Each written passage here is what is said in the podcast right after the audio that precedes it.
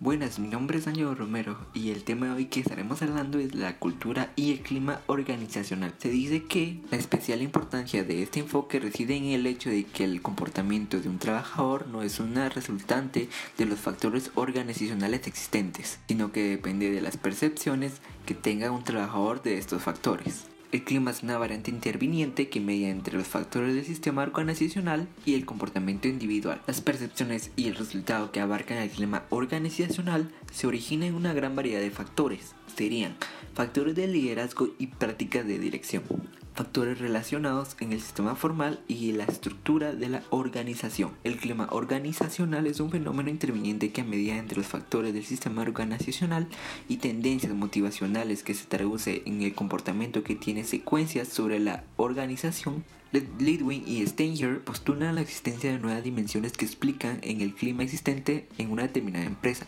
Cada una de esas dimensiones se relaciona con ciertas propiedades de una organización, tales como estructura, responsabilidad, recompensa, desafío, relaciones, cooperación, estándares, conflictos e identidad. La importancia en esta información se basa en la comprobación de que el clima organizacional influye en el comportamiento de manifiesto de los miembros, a través de percepciones estabilizadas de que filtran la realidad y condicionan los niveles de motivación laboral y rendimiento profesional, entre otros. Estas serían las funciones del clima organizacional.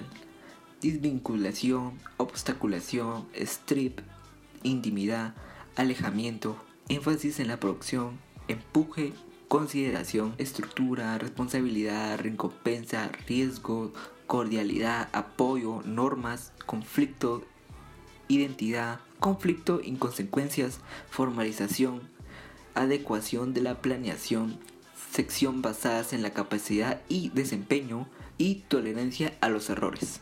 Un pequeño diagnóstico organizacional también sería la retroalimentación, consecuencia de las normas socioculturales cambiantes o de las normas disfuncionales actuales, incremento a la interacción y la comunicación, confrontación, educación, participación, responsabilidad creciente, energía y optimismo crecientes. Estas son algunas de las áreas que se debe considerar cuando se planifica los programas de diagnóstico organizacional. Se eligen las intervenciones de este y se ponen en práctica y se administra las intervenciones del diagnóstico organizacional. Se aprende a medida de las experiencias, lecturas, talleres, maestros y reflexionando acerca del éxito y fracasos. Bueno, ahora ya sabemos que la cultura y clima organizacional. Mi nombre es Ángel Romero y este es mi podcast. Nos vemos hasta la próxima.